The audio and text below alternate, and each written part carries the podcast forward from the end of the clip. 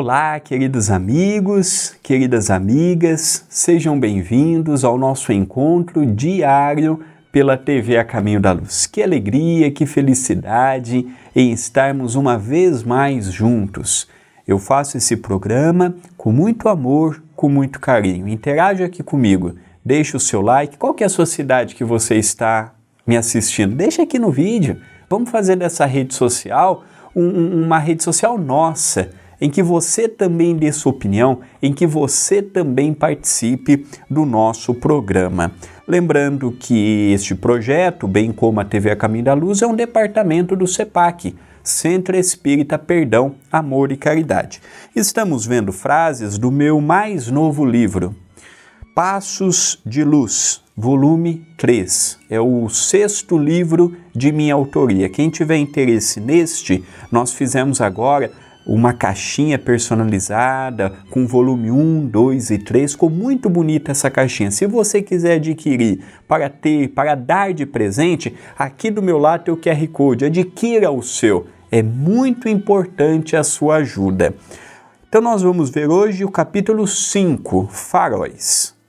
Muitas pessoas, não encontrando a sua própria luz, necessitam do auxílio do próximo para seguir a sua jornada. Existem, evidentemente, muitas pessoas que ainda não conseguem por si só clarear sua própria jornada terrena. E temos hoje caminhos diferentes que possam levar pessoas a esta busca pela luz. Não podemos olvidar as pessoas que ainda não compreenderam e que ainda não encontraram o que nós já compreendemos e já encontramos. Cada um de nós somos únicos. E não é porque eu já compreendi que o outro também tem a obrigação de compreender, não. Às vezes eu sou convidado a ensinar também.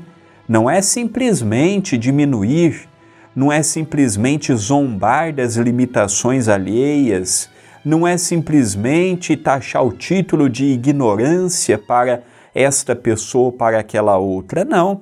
É igual às escolas religiosas. Cada ajuntamento de pessoas estão conforme o grupo que necessitam. Tem pessoas que precisam da mensagem espírita, tem pessoas que precisam da mensagem católica, tem pessoas que precisam da mensagem evangélica e assim sucessivamente. O erro é eu achar que a minha tem que predominar sobre a outra. Isso tem levado sérios problemas dentro de lares, em que uns não conversam com os outros por ideologia religiosa, por ideologia política, então nós precisamos diferenciar que cada um de nós está no local que julga ser o melhor, mas não podemos diminuir o outro, não podemos rebaixar as escolhas do outro, não. Ontem também já fizemos escolhas.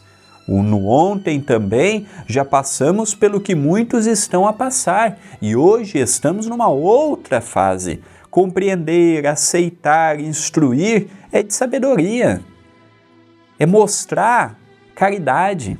Caridade não se pratica apenas dando comida, agasalho, marmitex, brusa ou cobertor no frio. Caridade também é respeitar a escolha do próximo, seja ela a mais absurda aos nossos olhos, a mais distante da realidade aos nossos olhos, Estar no mundo como que estamos, sinônimo de provas e de expiações, é compreendermos que do nosso lado direito eu posso ter um sábio e do meu lado esquerdo eu posso ter espíritos nas primeiras encarnações na condição hominal. E tem de tudo. E eu posso ter este tipo de pessoa dentro da minha própria casa, no meu local de trabalho, dentro do centro espírita, no meu núcleo de amigos. Por isso que nós não podemos perder a oportunidade de ser um farol de bom senso, um farol de ânimo, um farol de instrução e não ser um farol que retalha a escolha alheia, que diminui, que rebaixa, que censura ou carregado de preconceito. O espírita tem que ser diferente. Eu sempre digo isto. Com o conhecimento que nós temos, nós precisamos ser diferentes, mais espiritualizados, mais evangelizados. Pensemos nisto, mas pensemos agora.